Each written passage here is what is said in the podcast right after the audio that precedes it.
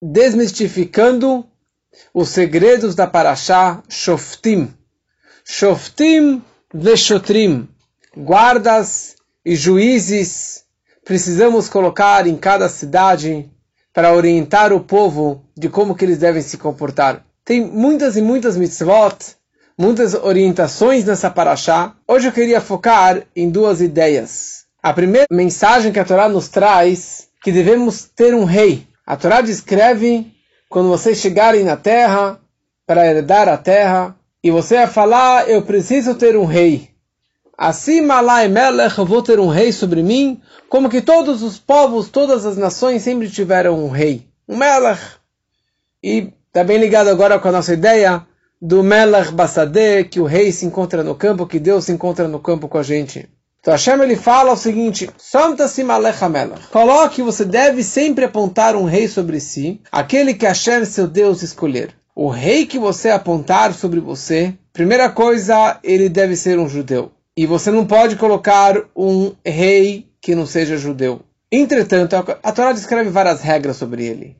Ele não pode ter muitos cavalos, somente o suficiente para suas carruagens. Por que não pode ter muitos cavalos?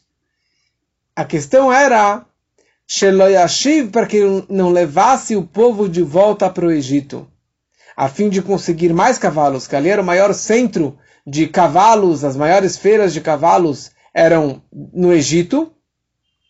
Então, e Hashem ele prometeu o seguinte: Hashem ele proibiu que desde a saída do Egito vocês nunca mais podem voltar ao Egito.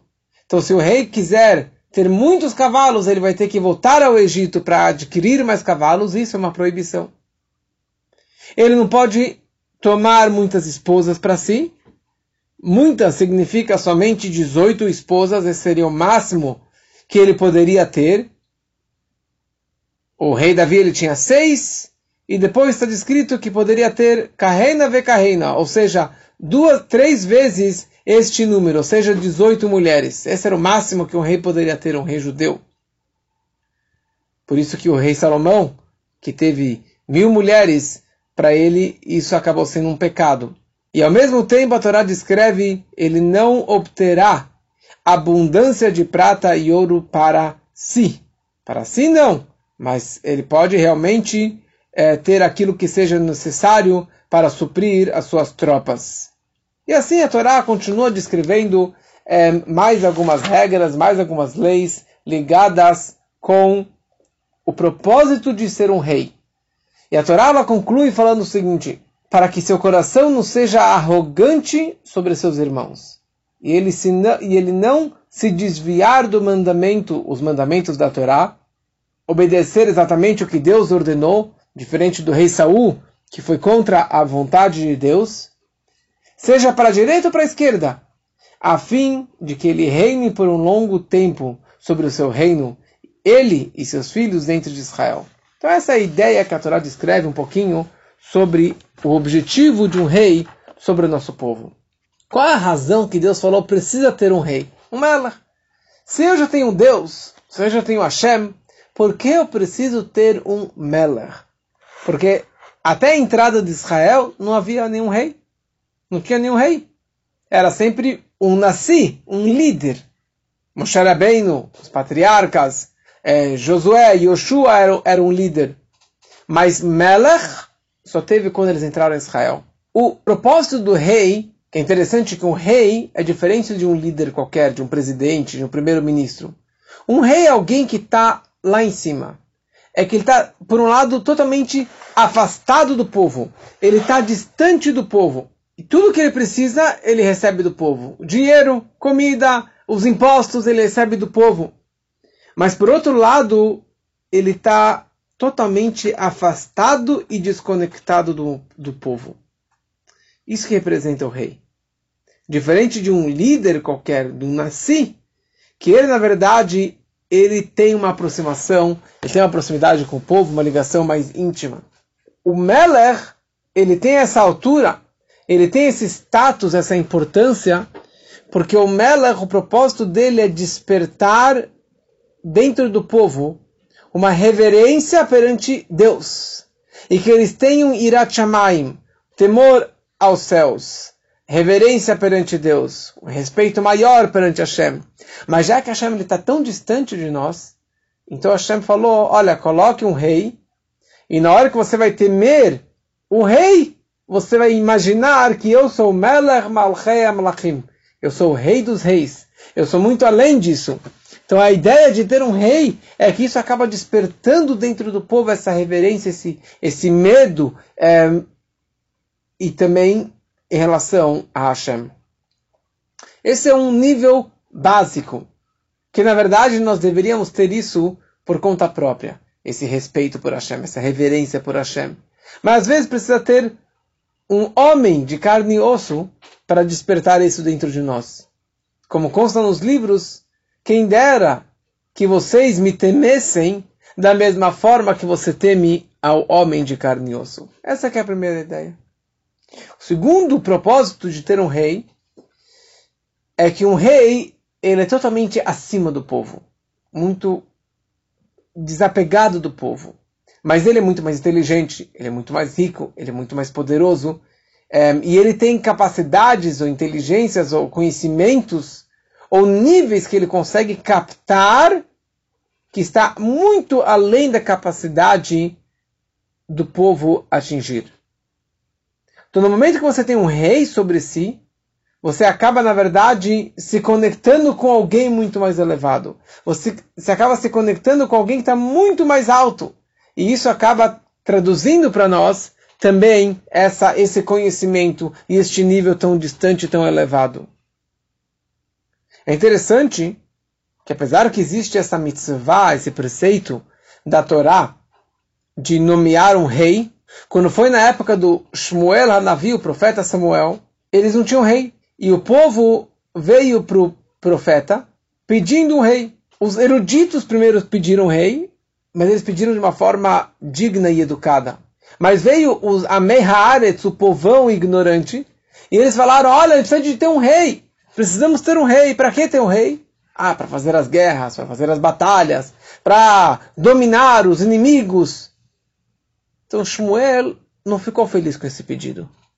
Shmuel, na verdade, Hashem, Deus também é, se enojaram, ou eles repugnaram esse tipo de pedido que nós tivéssemos um rei só para fazer guerras, só para fazer batalhas. Mas por que eles não gostaram? Se a Torá descreve que é importante ter um rei, qual o problema do que eles pediram? Mas a forma, o problema foi a forma que eles pediram. Qual era o propósito que você quer um rei? Ah, nós queremos um rei para uma guerra. Nós queremos um rei para mostrar domínio, para mostrar poder. Deus ele queria, na verdade, que o povo já estivesse num nível muito mais elevado.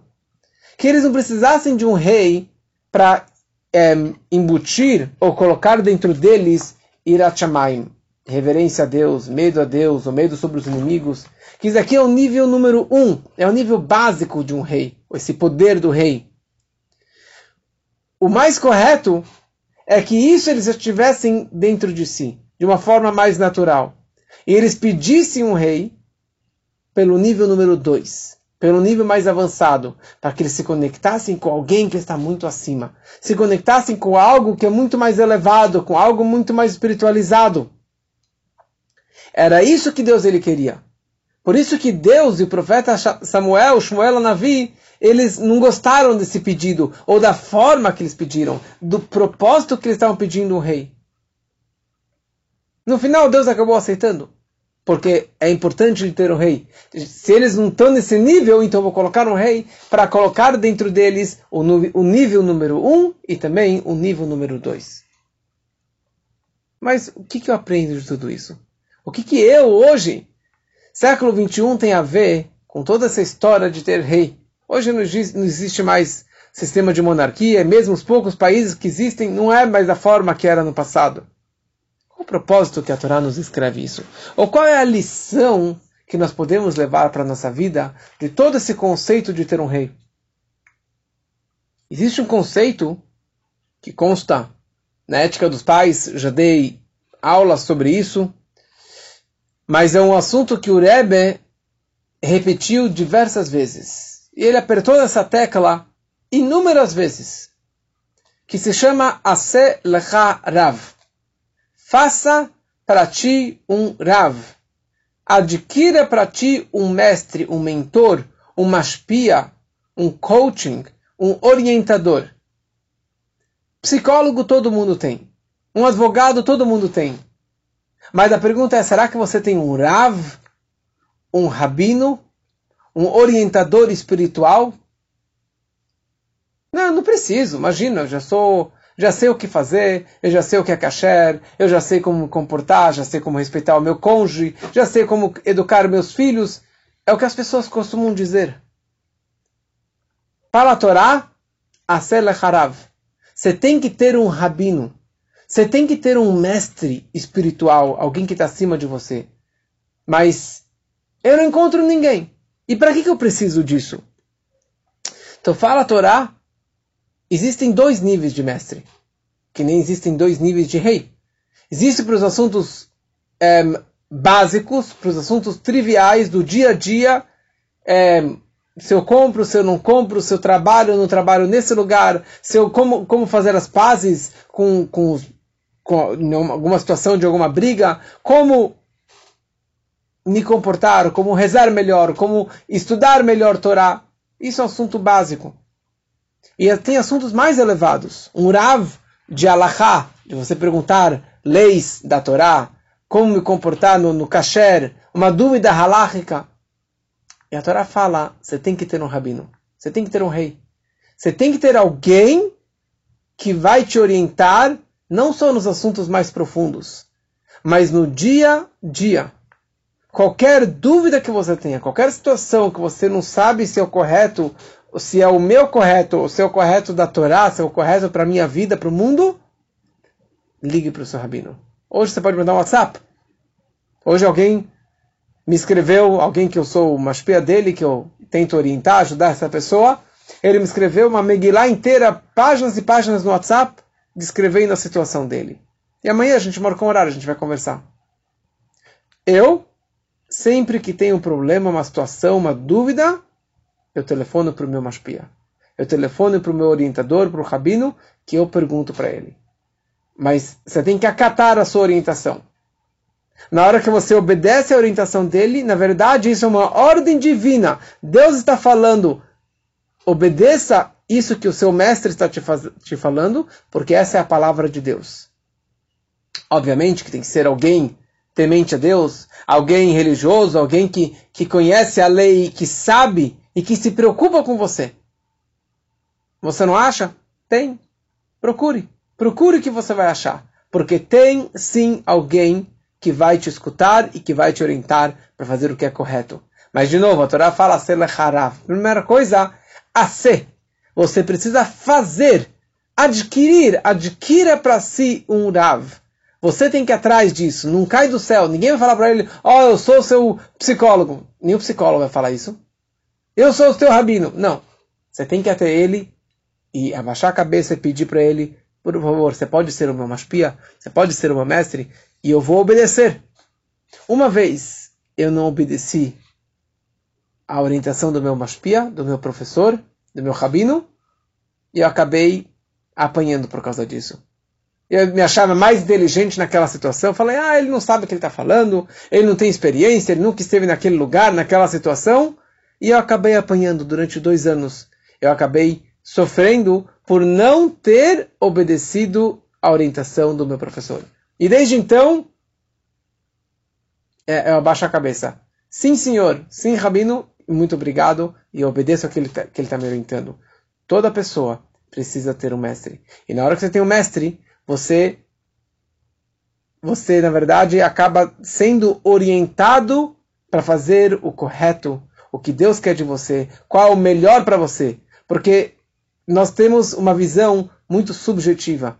E alguém que está acima, e alguém que é um mestre, um bom orientador, ele tem uma visão mais objetiva, ele consegue te guiar e te orientar para o caminho correto. Então essa é uma lição que nós podemos aprender da Parashá dessa semana. Mais adiante, a Torá descreve o seguinte. A Torá descreve se você, numa guerra, se você sitiar cercar uma cidade por vários dias a fim de travar uma guerra contra ela, para capturá-la, você não deve destruir as árvores com um machado, colocando um machado contra elas. Você poderá comer delas, mas não cortará, não pode cortar essas árvores. E a árvore do campo, e a árvore do campo, um homem que você deve, que você deveria incluir no cerco e destruir. Que a Torá é uma frase meio complexa em português. A Torá descreve a seguinte frase: Ki ha'adam etzasadeh. O homem é a árvore do campo. O homem é a árvore do campo. E por isso você não pode cortar a árvore do campo. Você não pode usar essa árvore para colocar no seu cerco, na, na muralha ao redor do seu acampamento. Entretanto, se você souber que se trata de uma árvore que não é frutífera, você pode destruí-la, cortando-a para construir essa cerca contra a cidade que está guiando contra você, até que ela seja conquistada. Fala a Torá, Ki Ha'adam Etzesadeh. Ki significa, pois o homem ele é a árvore do campo. Então, o comentarista básico da Torá, que é o Rashi, ele fala que a palavra ki pode significar também talvez. Seria talvez a árvore do campo um homem para ser cercada por você? Para sofrer com fome e sede como as pessoas da cidade? Por que você a destruiria? Né? Por que você tem que destruir as árvores? Essa é a explicação básica que o Rashi ele nos traz. Essa frase meu pai sempre repetiu, e meu personal do quando criança também falava sempre essa frase, que Adam O homem é a árvore do campo. Então você tem que ter uma boa estrutura, uma boa saúde, um crescimento, crescer que nem o homem, que nem uma árvore do campo. E aparentemente isso aqui é só um, um, uma análise, é só uma comparação. Olha, o homem ele é comparado que nem a árvore do campo. Da mesma forma que a árvore sempre cresce para cima.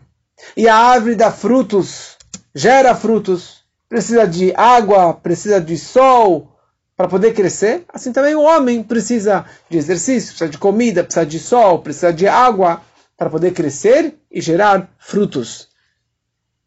Como que já dei numa outra live, o que, o que significa uma árvore forte, com galhos e com frutos. Os frutos representam as nossas boas ações. Ou os nossos filhos que nós geramos né? O fruto não cai longe da árvore. Então fala a Torá, saiba que o homem ele é a árvore do campo. E quando a Torá fala que Hadam significa o homem ele é. Não é talvez ele é, aproximadamente essa ideia. Literalmente, o homem ele é a árvore do campo. Eu tenho cara de árvore? Eu tenho frutos? Como que a Torá descreve? O homem ele é a árvore do campo. Então tem muitas explicações sobre isso. E mais uma questão, por que o homem é comparado bem com o vegetal, com uma árvore? O homem é a árvore do campo. Você não fala que o homem ele é a rosa do campo, ou ele é o animal do campo, ou ele é a água do, é a água do rio que sempre está fluindo. Por que se me compara o homem bem com o reino vegetal e mais ainda, bem com uma árvore. Qual a ênfase que a Torá quer comparar o homem com uma árvore? Eu falei na aula passada, na semana passada, que existem os quatro reinos: mineral, vegetal, animal e o ser racional ou ser falante, como se diz em hebraico, o medaber. E dissemos que esses quatro reinos eles estão interligados dentro de cada um existe o outro reino. Vamos analisar em relação ao homem, ao ser humano.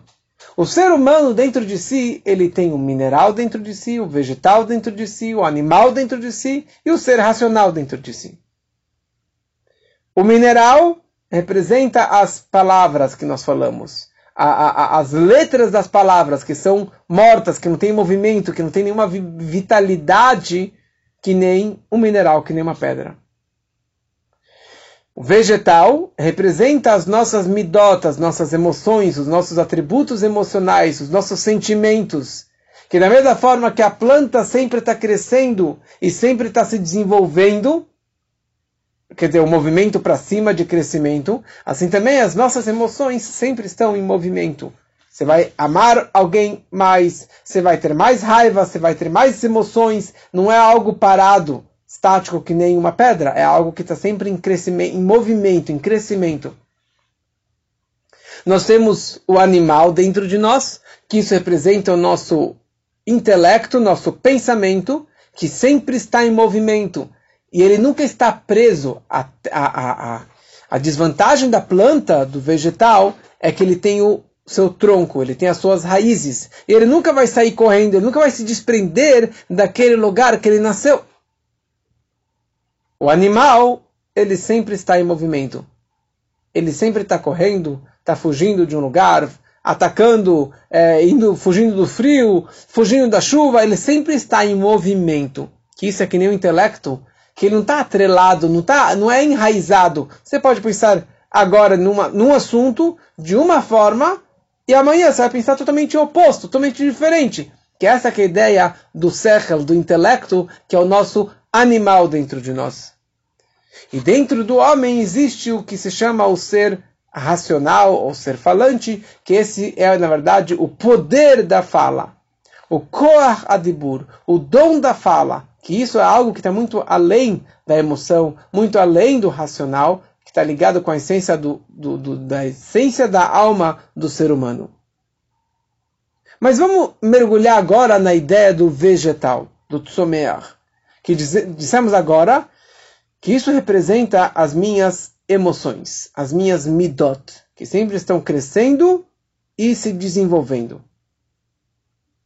Apesar que nós somos chamados de ser racional, que essa é a nossa novidade em relação às outras criaturas, mas o nosso objetivo de vida, o nosso maior trabalho neste mundo, não é ficar racionalizando, pensando só no intelecto, mas o nosso propósito aqui na Terra é trabalhar com as nossas emoções, trabalhar com os nossos sentimentos, trabalhar com a minha personalidade.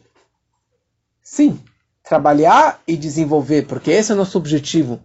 Muitas pessoas falam, ah, eu nasci assim e assim eu vou ser para sempre.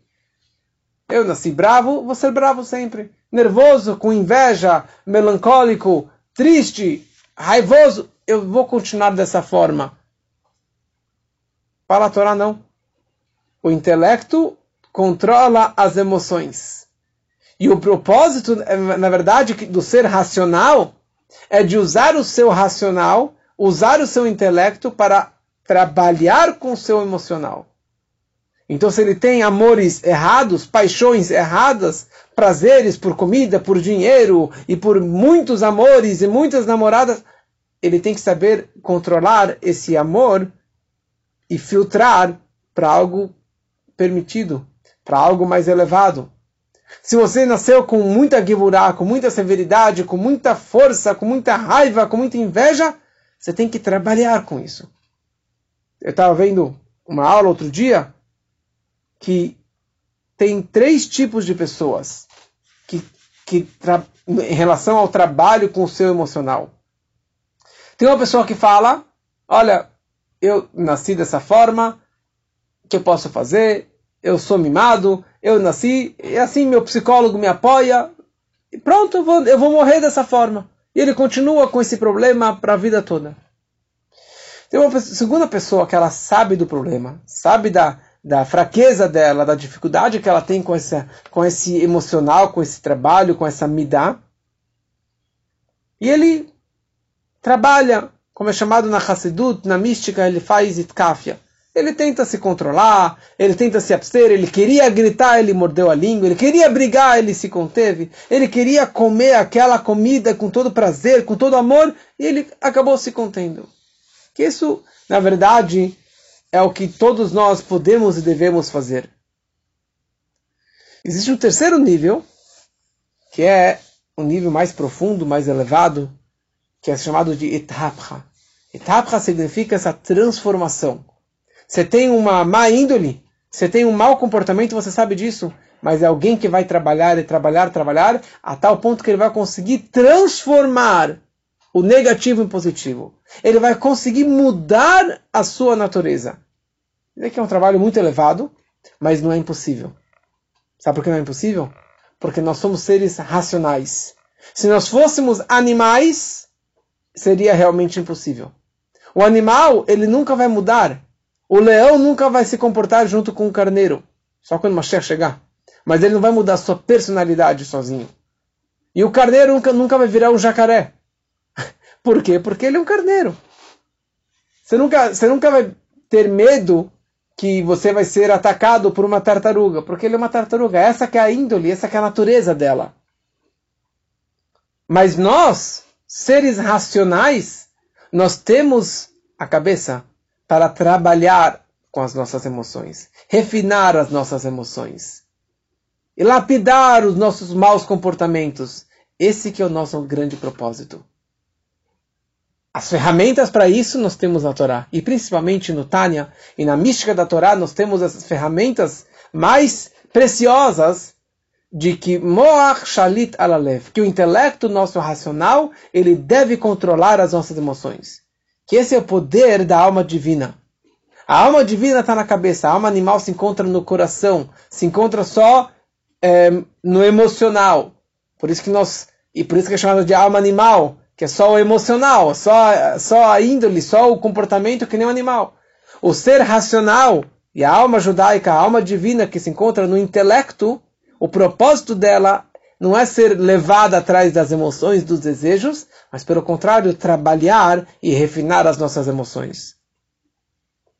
Então fala a Torá, Adam etzasadeh. O homem ele é a árvore do campo. Primeira coisa, o homem ele é um vegetal. O propósito que está no mundo é de você trabalhar com o seu vegetal, de você trabalhar com o seu emocional, de você trabalhar com as suas midot, com o seu vegetal. Esse que é o propósito. E a Torá fala, olha, saiba que existem dois tipos de árvore. Tem árvores frutíferas e árvores não frutíferas. Uma árvore frutífera você não pode cortar dela. Sabe o que você tem que fazer com ela? Você vai comer dos frutos dela. Você vai ingerir dos frutos dela.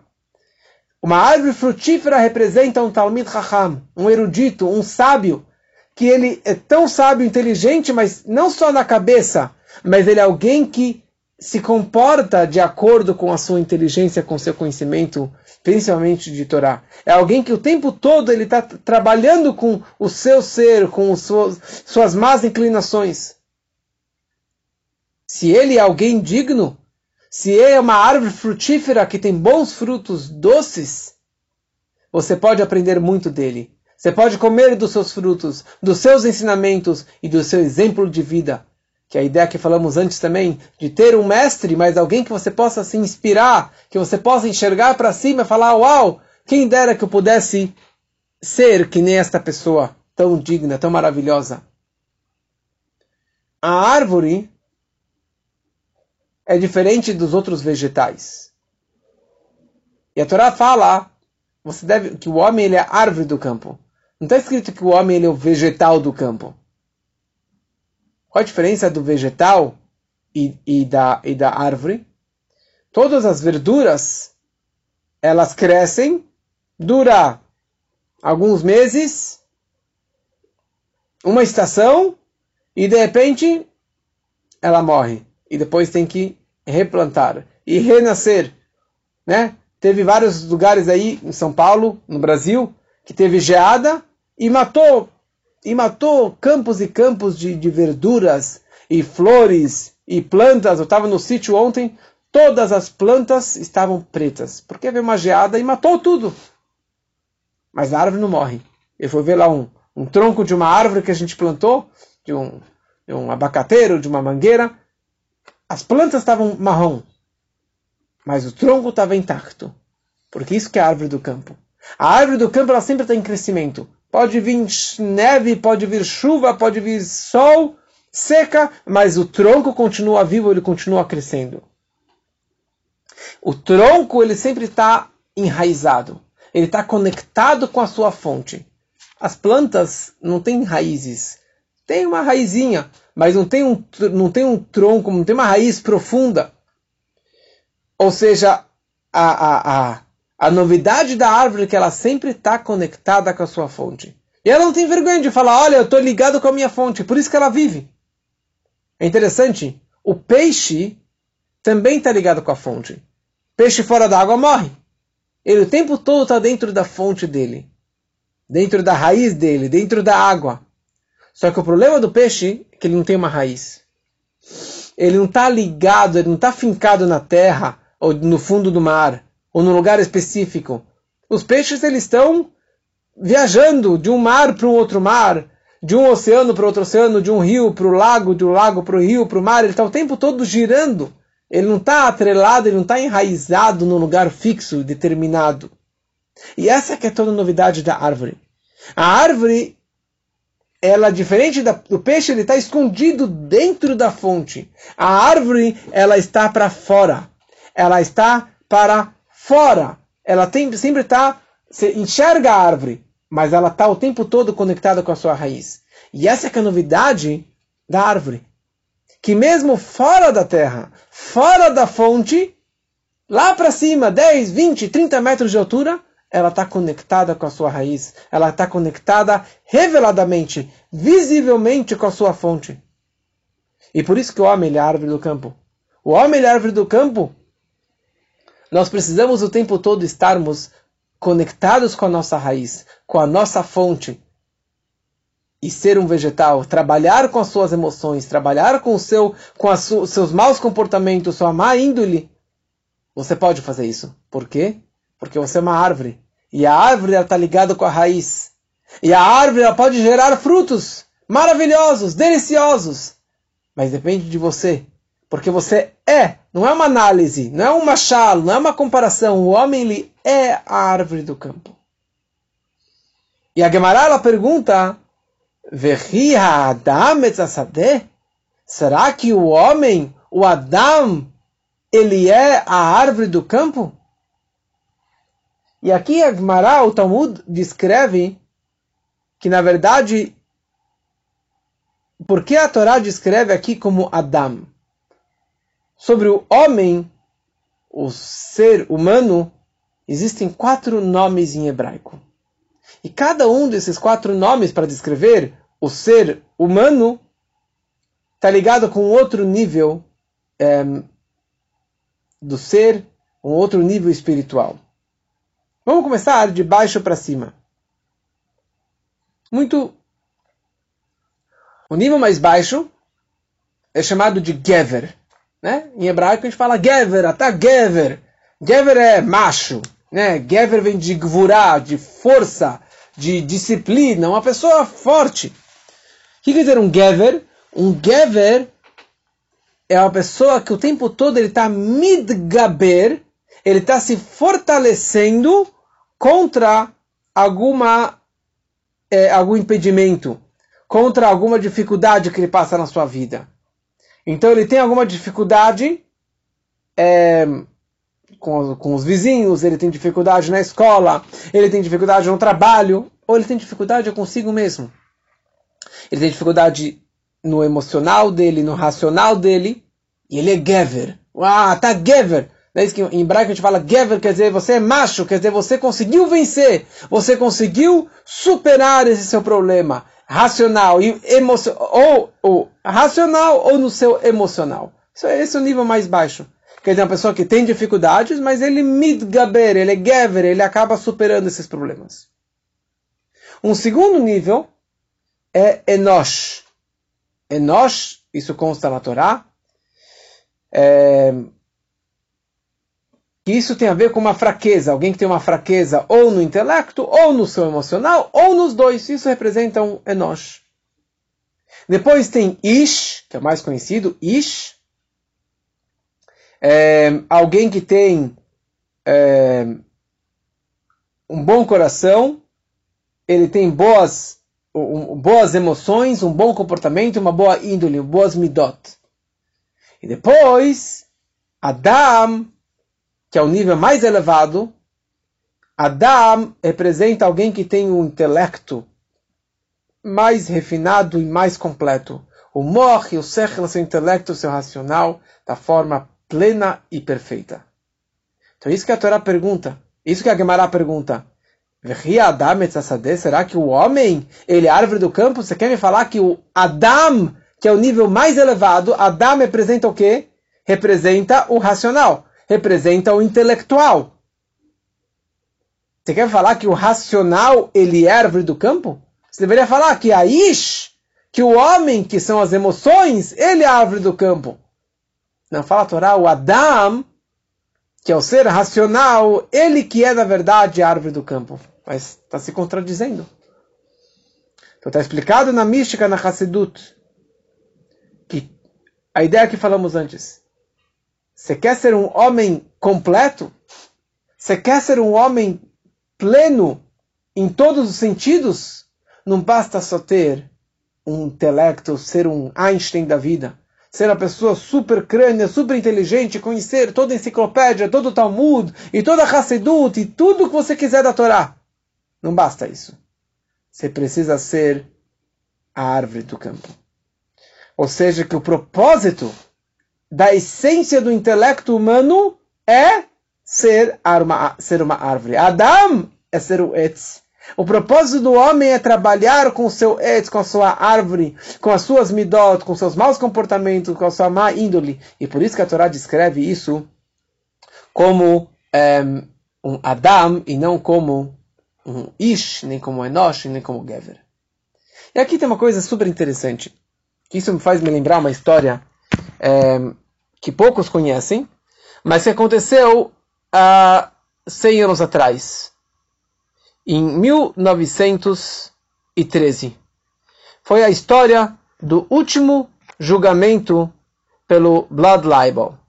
Blood Libel, libelo de sangue. Não sei quantas pessoas já ouviram falar de libelos de sangue, mas libelos de sangue era uma mentira, uma invenção que infelizmente é,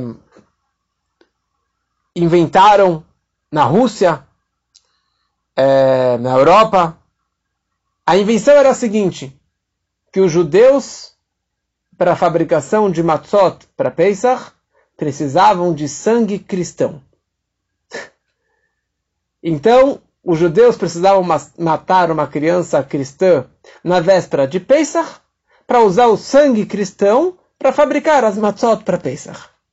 E essa mentira, e essa idiotice, essa coisa que não tem nem, nem pé nem cabeça, porque judeu não pode matar, não pode comer sangue, como eu falei semana passada, a gente não pode comer sangue. E para fabricar matzá, matzá só pode ter água e farinha, e a matzá é branca. Você vai colocar sangue dentro dessa fábrica de matzá? E com essa mentira, com esse libelo, eles conseguiram atacar dezenas ou centenas de comunidades judaicas na Rússia, na Europa, acusando que os judeus mataram um cristão. E o que, que eles faziam? Eles pegavam um irmão cristão, matavam ele, uma criança cristã, e de repente, ou que essa criança sumiu do mapa, e eles inventaram que o judeu que matou, e por isso que a criança sumiu, ou que eles ainda tinham a cara de pau de cavar na casa do rabino ou de algum judeu é, alguns dias antes de Pesach, enterrar o garoto lá, e dessa forma chegava a polícia no dia seguinte e atacavam toda a comunidade judaica, e os bárbaros vinham e matavam e saqueavam, e assim eram terríveis essas situações. E tem histórias, histórias como que veio o grande Maharal de Praga e criou aquele boneco, é, um ser humano que não falava, que era o, o Golem de Praga, exatamente para proteger os judeus destes libelos de sangue, desses ataques antissemitas contra os judeus. O último dessas histórias aconteceu em, 1900, em, em 1913. Imagina, 1913, 100 anos atrás. Que isso aconteceu em Kiev, dentro do Império Russo, e colocaram esse corpo desse, desse, desse cristão, dessa criança, que tinha acho que 13 anos, na casa de um judeu ortodoxo que se chamava Mendel. Mendel Baylis. E aí foi, foi, foi conhecido esse caso famoso do Baylis. Baylis. Ele tinha 39 anos, ele tinha cinco filhos, e ele ficou mais do que dois anos em celas de prisão, esperando o seu, o seu julgamento. E finalmente ele chega no, no, no, no julgamento ele fala: Eu sou inocente. Eu sou inocente. E isso, na verdade, girou pela mídia do mundo inteiro, jornais, The New York Times falou sobre isso tudo, e, e, e, assim, como que o mundo moderno vai acreditar numa mentira como essa? Mas acreditaram. E fizeram, e a própria mulher que assassinou a criança, ela virou a maior acusadora contra o Mendel e fizeram todo um dossiê, toda uma pasta de acusações contra ele, na verdade, contra todos os judeus. Até o próprio Rebbe Rashab, o quinto Rebbe, acabou se envolvendo nesse caso e trouxeram vários argumentos para quebrar todas as acusações que eles tinham é, contra os judeus. Mas uma das perguntas nessas acusações foi uma frase que consta no Talmud, baseado na Torá, Adam Atem. Atem Kruim Adam. Vocês, vocês judeus, são chamados de Adam. A gente está falando agora que o Adam, que o homem, ele é árvore do campo. Então, eu me lembrei dessa história que é muito ligado com, com tudo isso. O Talmud escreve, vocês são chamados de Adam. Então, qual foi a acusação deles? Vocês, judeus, são gente e o resto do mundo não é gente. Então por isso que você mata a criança cristã para fazer matzá para Pesach. Tá vendo? Vocês discriminam os restos dos povos. E por isso que você mata uma criança cristã. Ridículo, mas esse aqui era o argumento deles. E você precisava, na verdade, de uma prova é, talmúdica para, para quebrar esse argumento, para quebrar essa acusação.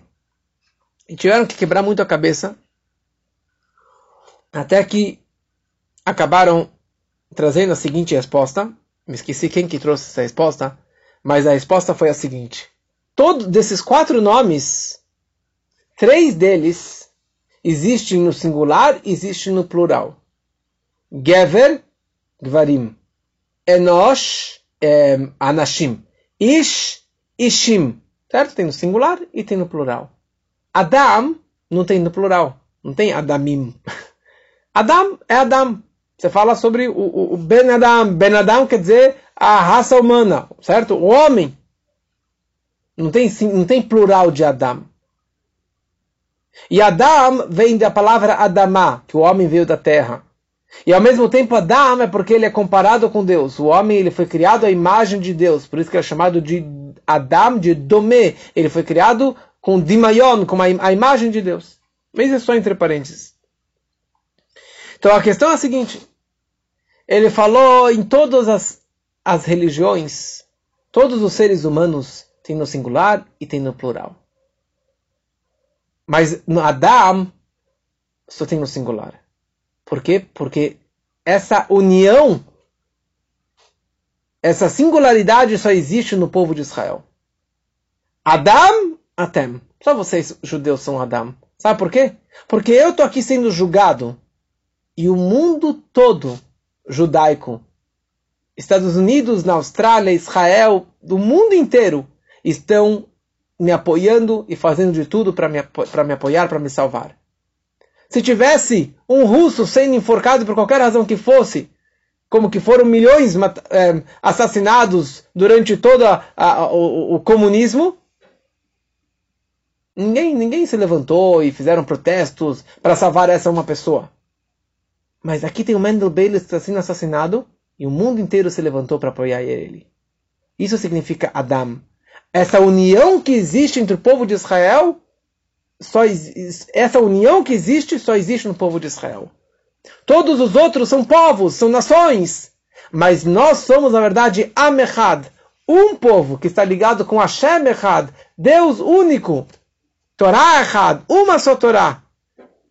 E esse argumento acabou destruindo é, toda essa acusação contra Mendel Beilis. Ele acabou sendo libertado e, e esse foi o último libelo de sangue contra o povo de Israel. Adam, Adam Etzasadeh. Se você realmente é um Adam, você é a pessoa que pode ser uma árvore do campo e você consegue trabalhar com as suas emoções e trabalhar com suas más inclinações e levar tudo isso aqui para a vida e que possamos ter muitos frutos, frutos de filhos, frutos de mitzvot, de boas ações, frutos de, de doação, de tzedakah, mas bo, bons frutos significam nosso comportamento, que cada um possa realmente aprimorar e melhorar no seu comportamento e ser um Adam Etz Hasadeh.